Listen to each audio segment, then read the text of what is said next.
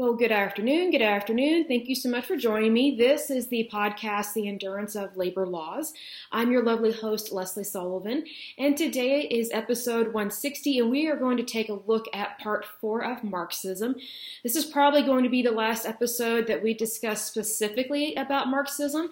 If we do discuss um, anything more about it in regards to Marxism and communism, it will probably be the specifics about individual leaders and or people that were the thinkers of that that kind of founded it got it started and you know pretty much if you think about it changed the course of history in so many different ways but usually pretty bad.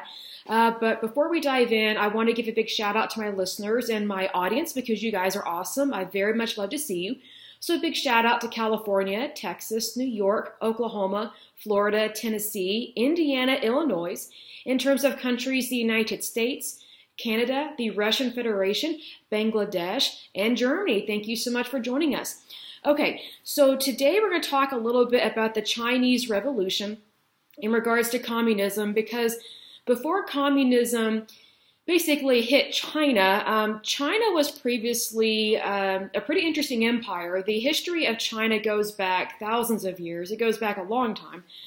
But in terms of communism, communism came about because there were basically people that acted like, well, they didn't act like, they were pretty much very similar to the Bolsheviks in terms of they wanted to kill and annihilate their czar.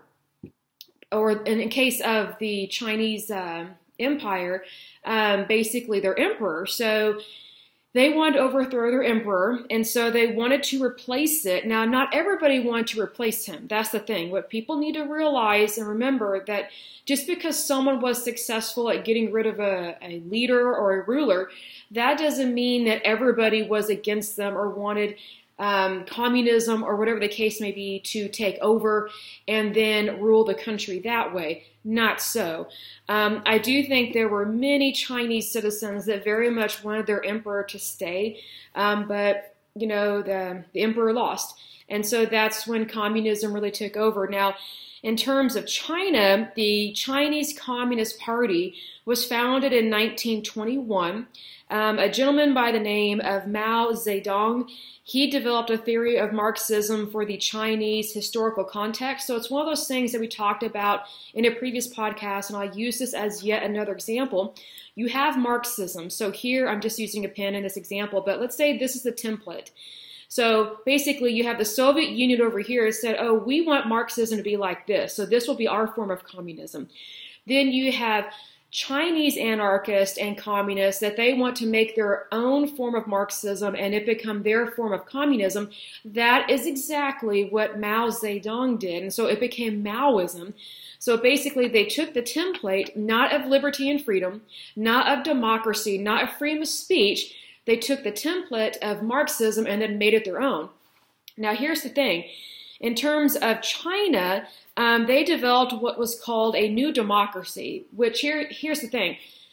You cannot have a democracy of any kind under communism or Marxism because it does not believe in freedom, it does not believe in liberty, it does not believe in capitalism.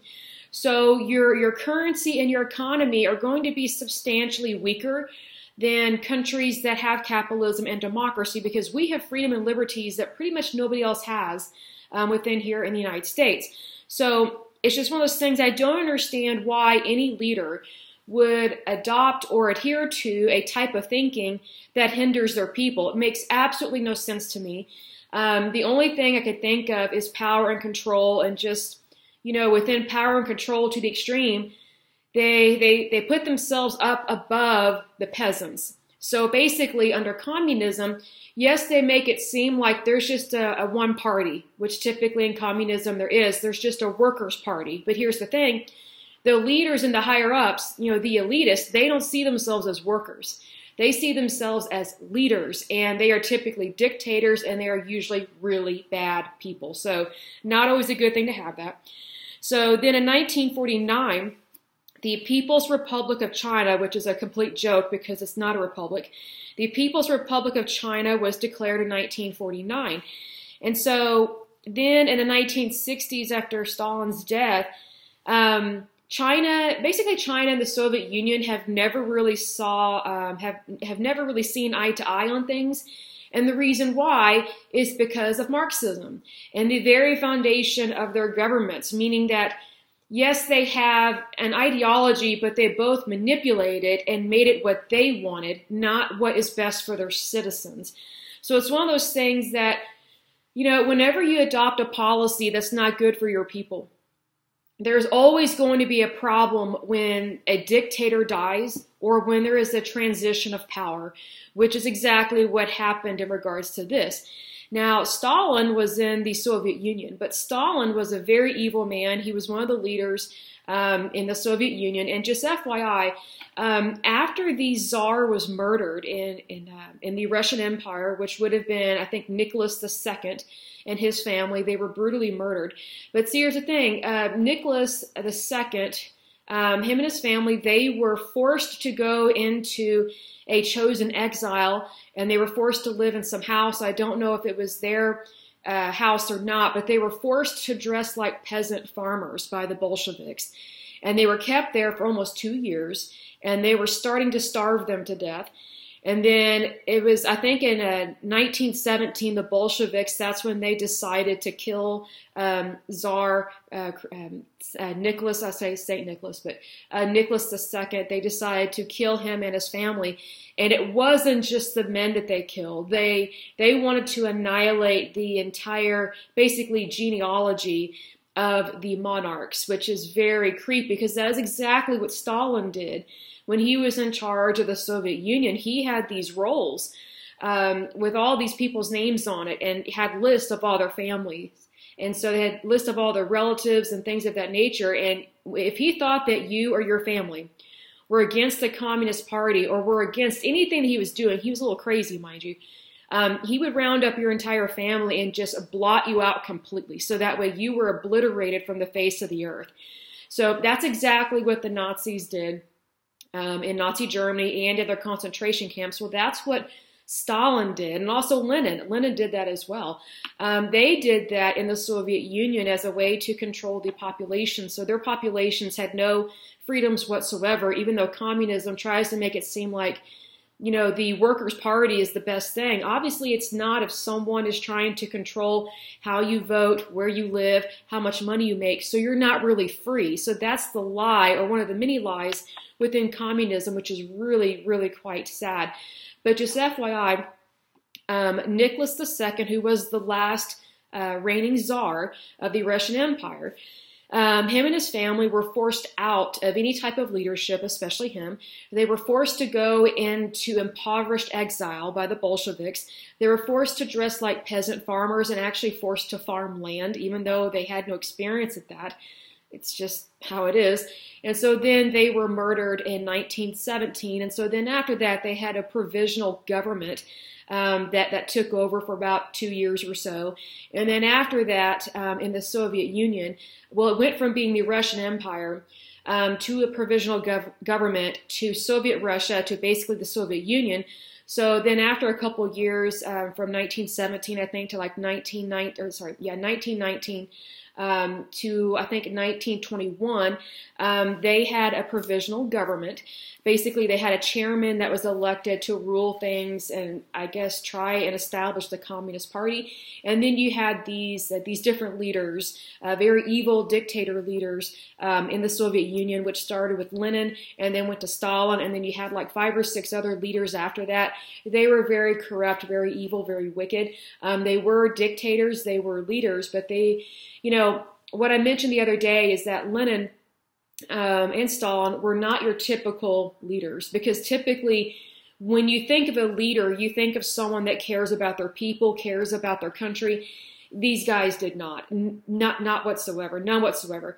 Um, they were very horrible to their citizens and had millions of people murdered and executed if they did not agree with the totality of communism and the the indoctrination of it. So you have the you have the Russian Tsar uh, Nicholas II. Um, he's murdered. Then you have the provisional government, which lasted for about two or three years. Then you have a succession of several uh, leaders um, that were communists, very evil, very wicked, starting out with Lenin, then Stalin, and some other names that I can't pronounce. And then um, I think in 1991, um, when the Berlin Wall fell and the Soviet Union collapsed, which also means their economy collapsed. And then you had those countries in the Soviet bloc um, that were connected to the Soviet Union at that time. When the Berlin Wall fell, those countries in the Soviet bloc wanted their freedom. So what's interesting is that they wanted their freedom because they did not want to be associated with Russia, but yet they were still very much communist. So, you know, one one of the examples of that is the Ukraine. You know, they can make it seem like they're sweet, innocent people, but their country is very corrupt. Now, does that mean they deserve to be invaded by Russia and have to deal with Putin and his really weird, evil army? No. Um, no excuse for that whatsoever. Um, but we should not be surprised that President Putin is doing that because he's ex KGB. So, what do you expect from someone who very much um, was probably a really good citizen and a really good employee of not only the Soviet Union but of the uh, of the KGB? And so, stupidly, the Russian people uh, made him president. Technically, he was appointed um, by one of their leaders, and then he became president. And um, it's really interesting how they claim to have a presidency in Russia, but it's really still communist. So they don't have freedoms like the United States. So it's basically a, uh, I would say it's a puppet regime of a democracy. And so basically, the Soviet Union, it's it's had a lot of problems, or, or Russia has had a lot of problems ever since they murdered their czar. Because I think if they had kept their czar, um, I think he would have given them, you know, freedoms in terms of democracy. Because technically, Nicholas II was a moderate. He was not a crazy dictator. I mean, he actually loved his country and loved his people, um, which is the direct opposite of Lenin and Stalin and some of these other leaders that were not a president per se, they were just a dictator. So you go from um, Nicholas II, who was a czar, he's murdered, and then it goes into a provisional government for a couple years, and then they have a succession of different leaders. And then in 1991, after sometime after the Berlin Wall fell and the Soviet Union, uh, their economy crashed, um, their currency crashed, their government crashed, and it should have because they were evil and very wicked. And you know, sometimes you have to have, um, you know, let me put it this way Sometimes the only way that people change is if they're brought to their knees in despair. And so that's what happened with their government when it collapsed. And so that's when they started to have a, a, a, presidency, so to speak. But it's really not the same as what the United States has. So it's kind of a joke, but at the same time, at least they're trying. At least it's not the Soviet Union anymore. Um, it's not as evil as it used to be. I think that it could definitely get better. Um, but since 1991 or around there, they have had different presidents since then. And um, at this point, President Putin is still president. Um, last article I saw about him, he was not feeling very well. And I saw a picture of him. He looked puffy and very um, just sickly, like he looked like he had lupus. Because, you know, I had a, a relative um, in my family, not related by blood, um, but by marriage. Um, she had lupus and I could tell when she wasn't feeling very well or whenever she was on a new medication because she would be puffy. And so I don't know if she's on steroids or what, but that's what it reminded me of when I saw President Putin and he was puffy. And I was like, he doesn't look very good. Like he was not riding a horse um, topless in this picture. He did not look very good. Um, but just anyway, um, you know, when we think about typical leaders. I mean, I think for our day and age, we think of people that actually care about their people. They want them to do well, they want them to be free, and they want them to have liberty and to be successful. Well, Lenin and Stalin uh, were not those kind of leaders. Hardly any leaders uh, post. Um, post killing of their czar in Russia, hardly any of their leaders have been for the people. And that's really sad because Russia has had many opportunities to be a true democracy, but it still is not. Um, so it's just one of those things that whenever you embrace something that is the opposite of what is best for mankind, you're opening a Pandora's box to anything and everything that goes against liberty and freedom. And so then your people are suppressed. And if your people are suppressed, eventually you will become suppressed. So it is a concern with that. Um, but anyway, there has been a conflict between China and the Soviet Union for many years, and it, it stems from Marxism and Stalinism because, again, you know, you, you take a template that's not really, um, it's not for mankind. It's actually against, uh, it's, it's actually has human rights violations attached to it. of course, there's going to be some butting of heads. But what's interesting is that Russia and China sometimes they very much um, they they gang up on the United States is what they do sometimes. And an example of this is where uh, President Putin, for some stupid reason, you know, the Biden administration, I don't know why they're doing this. I think they've lost their minds.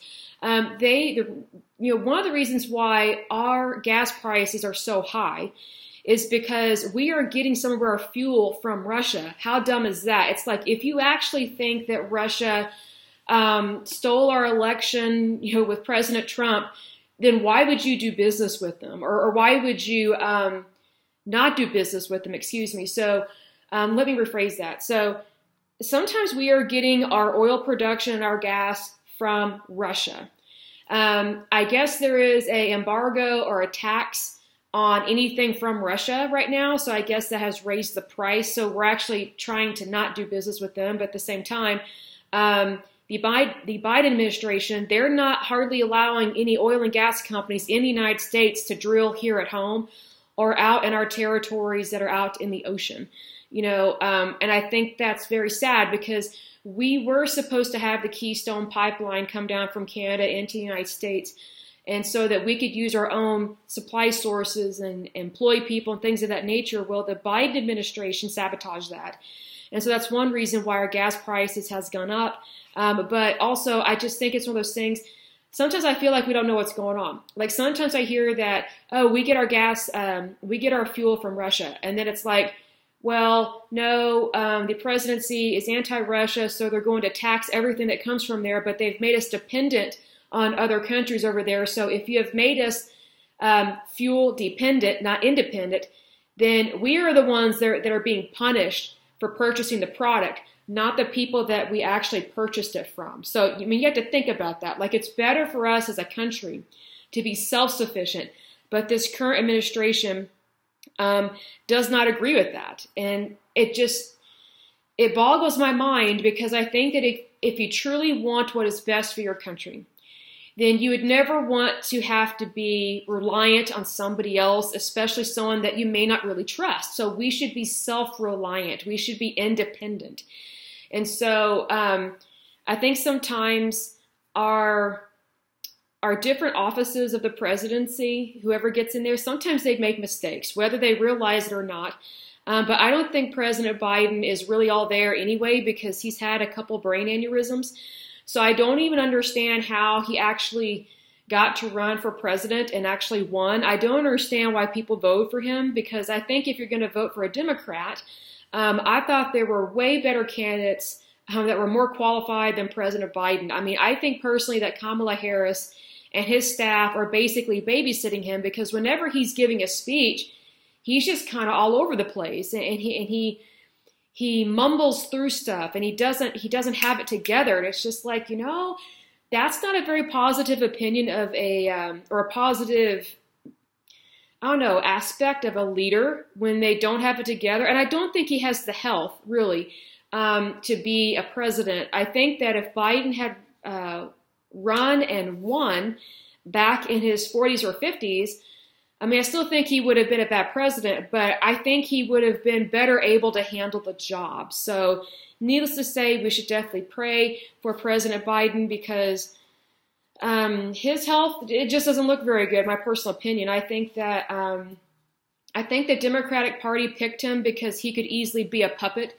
Um, so that's why I think there's a lot of progressive stuff that's being pushed through Congress, the Senate, and things of that nature. Because it's like when you have a president that's weak, unfortunately, mentally weak, and uh, in uh, failing health, then I think it's very easy. Um, to basically do whatever you want. And that's not the role of the presidency. There's supposed to be checks and balances for a reason. And needless to say, um, when when you get some bad people in office and when bad people are nominated to different federal agencies, because it's not all Biden's fault. I mean, I'm not defending him per se, but I'm just saying that you know the the office of the presidency can only do so much, and it's limited powers. It's it, it was set up that way by our founding fathers for a reason because they did not want a monarchy, they did not want a theocracy, they did not want communism, and they did not want Marxism. Now, mind you, communism and Marxism were not around necessarily in the late 1700s, but there were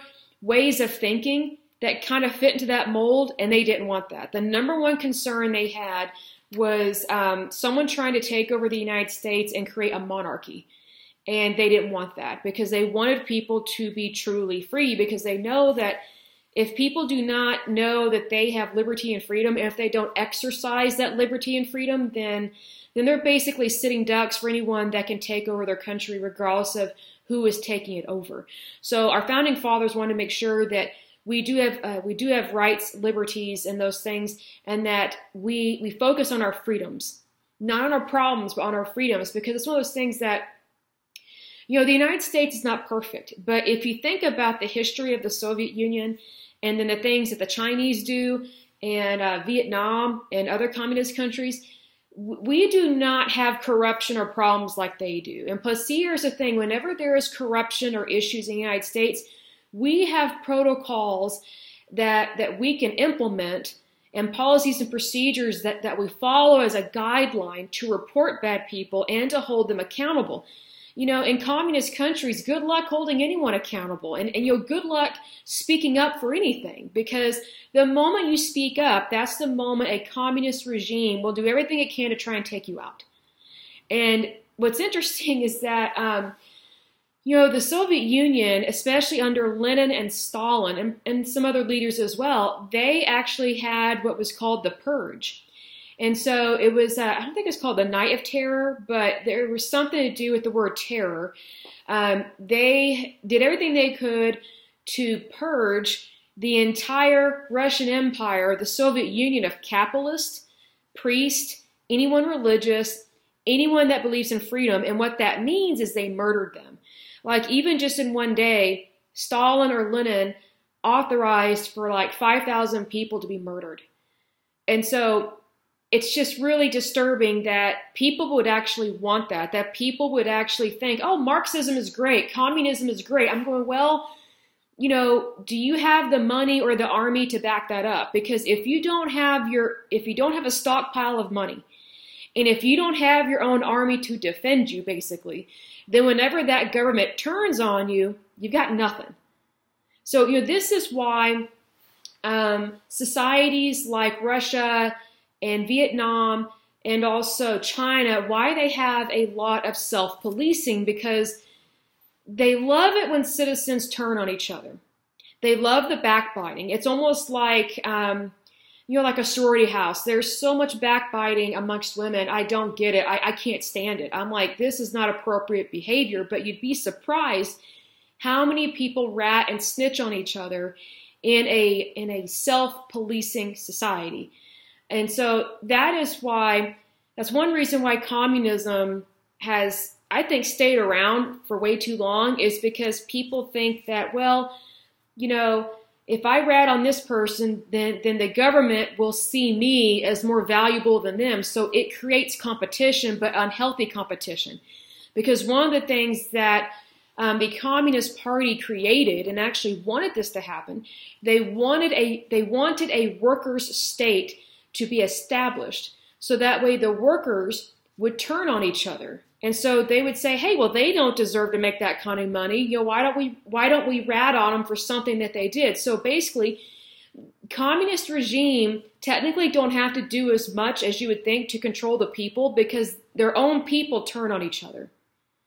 So needless to say, you know, you'll hear in America, we we very much value our neighbor. And i know that people are not perfect but we don't have a self-policing um, backbiting society. Does that mean that everybody's perfect? No. Does that mean that everybody gets along? No of course not.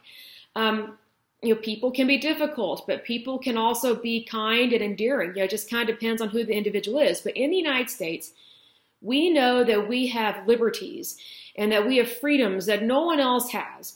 And so if anything, we are busy promoting and ensuring the safety of our country. So the more we focus on what we want and that it's good and true, the less problems we have with, with bad issues and with bad things taking place. But if all people are ever doing is complaining, you know, like an HR department or something, or a comment box in the break room, then nothing actually ever really gets done that's for the good of the country or for the good of your people. So, needless to say, what I find very interesting in a Marxist and communist society is that they do not believe in the rights of the individual, they believe in the collective. And so, what's really interesting is that even in the collective, and it's even worse in the collective because in a collective mindset, people are more likely to turn on each other than if they know they have value as an individual. You know, it's kind of like, you know, with, with our faith. Like, I know who I am in Christ Jesus, so I don't have to impress anybody. And I know that whenever I'm trying to impress somebody or, um, or I'm trying to, you know, toot my horn about, well, you know, my education or maybe my career, I always, I always try to remember to take a step back and realize, hey, I don't have to impress anybody. I am who I am. I know who I am in Christ Jesus, and I know that I have God given talent that nobody else has. Just like everybody else has God given talent that I don't have, like we are created as an individual. We're not created as a clump or a group of people. God made us as individuals for a reason. So whenever whenever I'm feeling like I'm I'm inferior to somebody, I always try and remember to take a step back and just go, okay, wait a second. No one's better than me and I'm not better than them. So we are we are equals. You know, we have equality. So when you know that you have equality, even if someone makes more money than me or has a better job or maybe they're they're more successful or maybe they just flat out are more intelligent. I mean, I've met some really intelligent people over the years. And you know, when I was younger, I used to be like, "Man, how are they so smart?" Now I just don't care. I don't care who, what, when, where, how, why someone is smarter than me. Like I just I I know that women can be very competitive, but I've learned to be less competitive over the years because you know, I, I reserve my competitiveness for sports, like when I'm playing tennis or maybe, you know, uh, I'm also a runner, um, or maybe when I play basketball or something like that. You know, there's a time and place to be competitive, right? Just living your everyday life is not appropriate to be competitive. That doesn't mean that you be lazy, not by any means, but it's one of those things that when you have the confidence in who you are as an individual, then you're not going to have this backbiting and you're not going to have this, well, I do this for a living. Oh, I do this. Well, I make this. Well, I make this. It's just one of those things that when you know who you are and you know what you're good at as an individual, not a collective, but as an individual, then you realize really what I would say what journey you are supposed to have because you know we all have a destination in life, but it's not all the same. You know, it's just like when people go on vacation not everybody goes to the Bahamas, not everybody goes to Disney World. Like we have all these destinations, all these different vacation packages, right, on the face of the earth. Not everybody goes to, to the exact same place at the exact same time and has the exact same kind of fun or the exact same kind of misery. It's all different. But under communism and Marxism, you, you don't have that individuality, you don't have that uniqueness. And so it's because people are discouraged from being unique that they become even more competitive and they find outlets to be competitive. And the only way that people can be competitive in a collective group is to turn on each other. Because if you're not seen as special, you know, just as an individual, then people will do everything they can to make themselves seem more valuable, even to people that are in power that are really evil and very wicked. So that's why just because someone is in a government office you know, for example, in China or Vietnam or wherever that's corrupt, just because they are a government official, that doesn't mean they're great. I mean, they, they may have just been the biggest dirty rat that knows all these secrets about their about their government. I mean, really.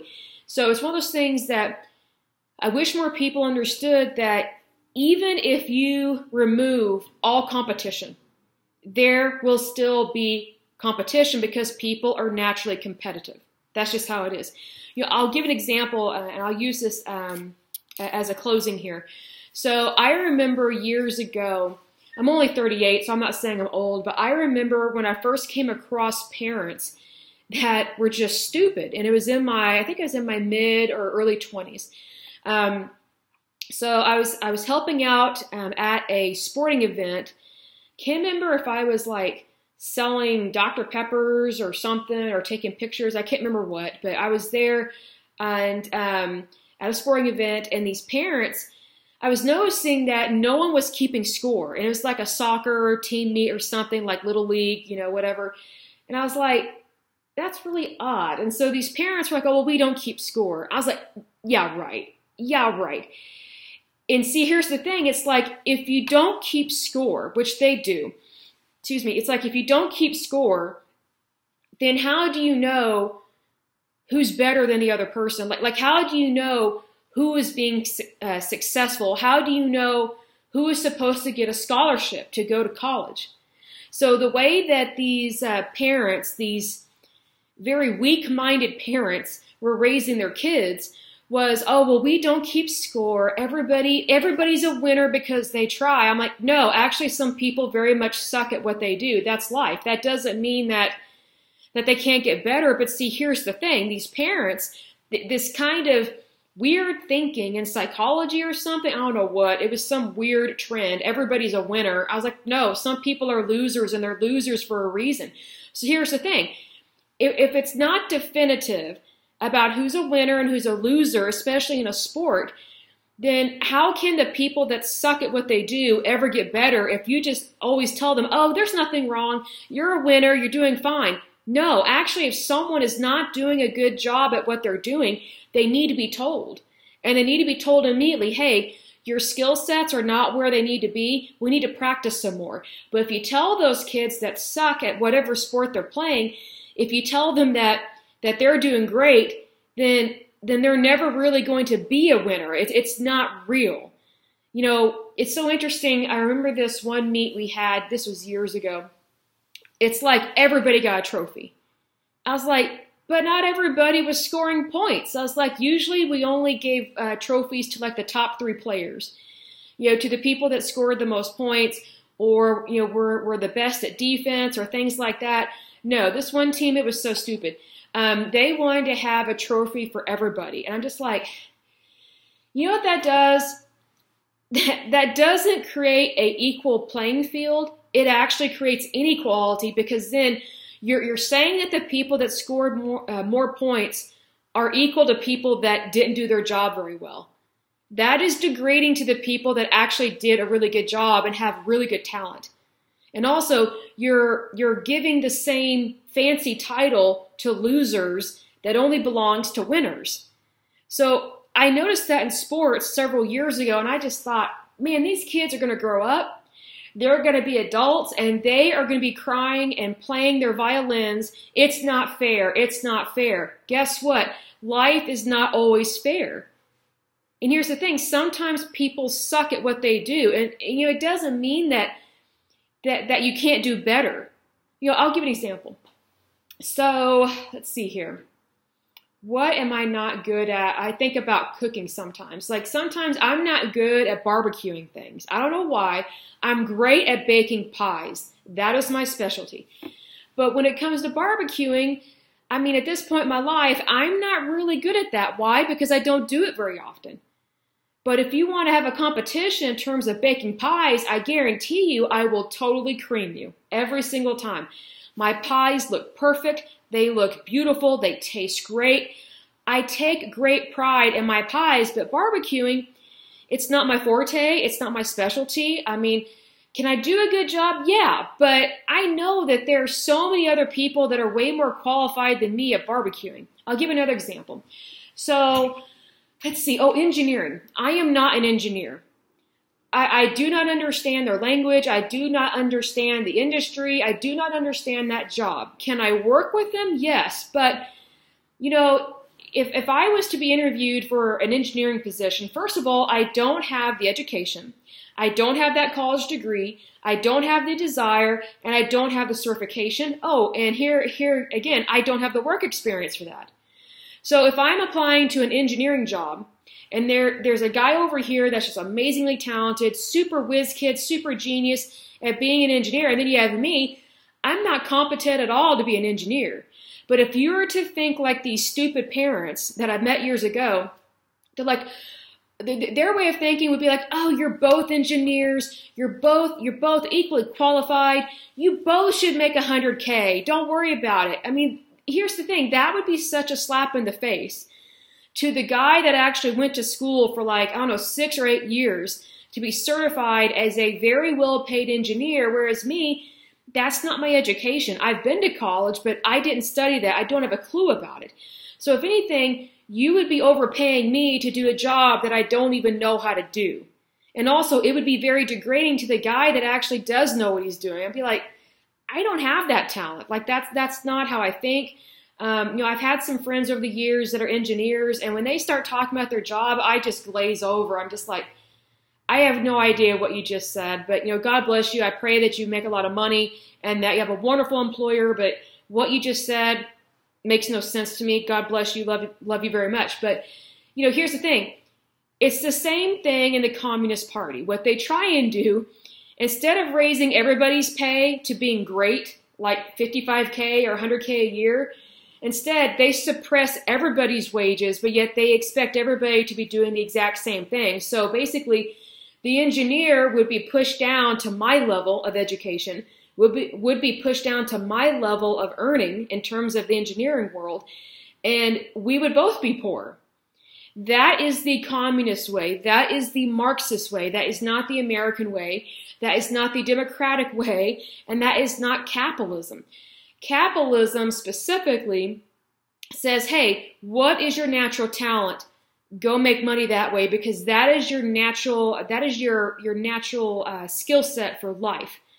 You know, it's something that, that, that, how to describe this, that you're naturally good at and that you naturally enjoy. Like, you know, I don't enjoy engineering at all. I mean, I could find something to kind of be passionate about in regards to it, but you know, I'm always going to be looking towards something else that makes me happy.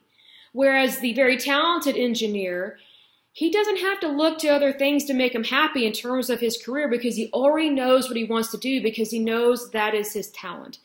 So, needless to say, under Marxism and communism, it's um it's not about you as the individual it's about the collective. And the collective under communism is directly controlled by the state which they don't care that you do well. If anything they're okay with people starving to death. But yet they make it seem like they care by passing socialist programs that it just gives them permission to overtax the rich basically um, degrade the rich and legally steal what they have and then claim to give all this stuff to the poor in, in the in the disguise of equality but yet all it's doing is forcing everybody into poverty. And then that shrinks and shrinks the middle class until eventually the middle class completely disappears. So it's one of those things. If your economy for example if you are in bangladesh or india or, or paraguay or venezuela wherever if you don't have a middle class you know firsthand that if you don't have a middle class, your country is suffering. Because the middle class is predominantly where your population should be and will be when you have capitalism and a democracy. Because it's only when you have a larger middle class that people can actually be successful and move up to the upper class and then make millions or billions of dollars. But if everybody is forced into poverty, nobody's moving up. You don't have that mobility anymore. So you don't have the ability to move up to the middle class, much less the upper income bracket. It's it just it just vanishes under communism. And I just think to myself, who would actually want that? With all the things that we know about these really bad countries out there, especially from times past, that they just punish people. I mean, it just punishes people for wanting to have a life and for wanting to have a good life. There's nothing wrong with wanting to be successful. There's nothing wrong with actually being successful. What is wrong is a tyrannical government that punishes its people for wanting to have a better life. And then what's really horrible and I think very wicked about communists and their leaders is that they think they have the right to tell people who should succeed and who should not succeed and also they they try and do everything they can to just obliterate religion. And that is what has happened in communist china. And that is what happened in the soviet union. Like one of the first things that happened when the berlin wall fell uh, sorry there's gnats over here. First of all um, hmm, what is going on? That lovely gnat that's great. Love eating bugs right? Um, but I'm kidding. I don't really enjoy eating them. And that flew onto my lip because I have really thick lip gloss. But anyway, um, so one of the things that really was shocking to me was when the Berlin Wall fell, the, the first thing that happened was people realized now we can buy what we want. Now we can have an economy. And so they actually were able to have fruit uh, brought into the country. They could actually purchase fruit and they could actually start owning and operating businesses. Whereas before, when they had the Soviet Union, you know, it was the government that decided if and when you had a business. It was not up to the people. So you did not have freedoms. That is basically what is happening in China. And it's been going on probably since what, 1949, ever since they had the People's Republic of China. So here's the thing just because someone lives in China doesn't mean they agree with everything that the government does. Just because someone lives in Russia, that doesn't mean that they completely agree with everything that is going on in Russia, much less in the previous times of the Soviet Union, because there were so many people in the Soviet Union that they did not like their country, but they were not allowed to leave. And if they tried to escape, they could be rounded up and executed. So, needless to say, we don't have that system here at all. But I do think it is strange whenever people think, oh, yeah, Marxism is great, communism is great. I'm just going, why would you ever, ever embrace that? Why? It just, it makes no sense to me. It's like, why would you throw out your rights, you know, your, your liberties, your happiness, your way of life? Why would you throw it away for a false indoctrination I, I, or false teaching? I mean, I don't get it. Like, people question religious leaders all the time. They especially uh, question uh, Christian preachers all the time. But people don't question government all the time. And you should question it. That doesn't mean you should turn against it per se. But the whole point of being an individual and having freedoms is that you have a brain to figure things out and you have every right to question things. Not necessarily a negative way, but just think, okay, is this something that I really want for me and or my family? Is this something that benefits me or is it just something that benefits somebody in an ivory tower at our nation's capital? You know what I mean? Like you have to think about, okay, is this policy really for me or is it for the elitist? Is it really for me or is it for universities? Is it really for me or is it just for labor unions? Um, is it really for me or is it just for one political party? Because when you have equality, it's not just for one segment of the population, it's for everybody. But not as a collective, it's as a country. Because the power is with the people, not with the government. Because we, the people, are the government. I wish more people knew that. And I wish people understood that your rights matter very much, not as a collective, but as an individual human being, for sure. And that's a God given right. And that's something that mankind should never try and strip from you, but that is exactly what communist and Marxist leaders do. They strip you of your rights to strip you of your dignity so that way you will never have the desire to ever question anything they ever say, think, or do. When in fact, you should question it because that's why you have checks and balances within your government to make sure that one branch of government doesn't supersede the other and that your government is is is a healthy as much as it can be a healthy government entity that does not violate you know the, the laws of the land because the laws of the land are supposed to govern the people but it's the people that decide who is in charge so Hopefully, this podcast helps with that. I hope so because I'm noticing a very dangerous trend where people are siding with and encouraging Marxism and communism in the United States. And I'm just thinking, you know, I think you need to read some history books. I really do. I really do. If you think that Marxism and communism is the answer, you just don't you don't get it unfortunately and i think there are a lot of young people that don't get it and i don't understand that because I remember when I was in my teens and my 20s, especially my early 20s, it never dawned on me that Marxism and communism um, is the answer. You know, if ever I disagreed with someone and they were a conservative or Republican or capitalist, I'd just feel like, well, we just disagree on something, but it doesn't mean that, that you throw the baby out with the bathwater, as they say. I mean, sometimes people just have strange opinions, but that doesn't mean that you turn on your country. And I think that if you embrace Marxism and or communism, excuse me, got the hiccups, then I think you are turning on your country, especially the United States, because the United States was not founded on either of those. It was not founded on Marxism or communism. Marxism and communism was brought over here by anarchists. So I don't think that we should be um, taking their advice about how to run a country when every single time communism has taken over an area, it has caused so many problems and it has caused so many human rights violations. It's very disturbing and it's very evil. But needless to say, I will go ahead and end this podcast. But as usual, I pray that you're happy, healthy, and whole, that you have a wonderful day and a wonderful week. Thank you so much. Bye bye.